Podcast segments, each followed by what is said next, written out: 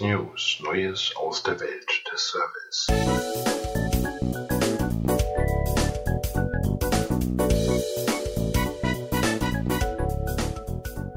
Der neue Podcast des Instituts beschäftigt sich mit der Bedeutung von Echtzeitservices.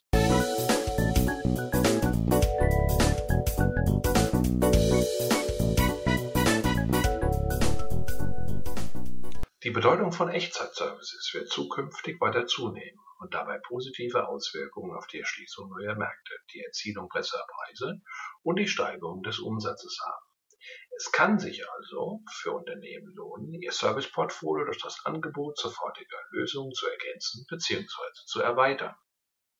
Der Kunde ist zusehends dazu bereit, mitzuarbeiten und sich durch die Nutzung von verschiedensten Self-Service-Anwendungen an der Lösungsentwicklung und Gestaltung zu beteiligen vorausgesetzt, das Angebot passt sich gut an seine entsprechende Lebenssituation an.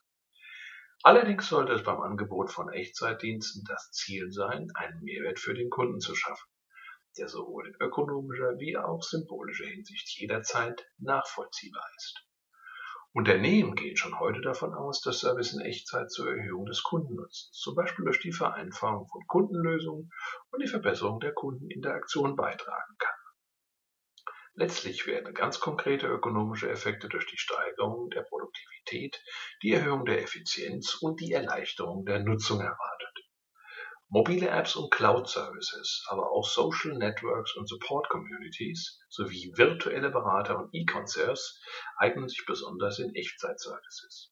Zudem sollten Unternehmen die Entwicklung des Semantic Web bzw. den möglichen Einsatz von Knowledge Edges im Auge behalten. Unternehmen können also in vielerlei Hinsicht vom Einsatz neuer Technologien im Service profitieren.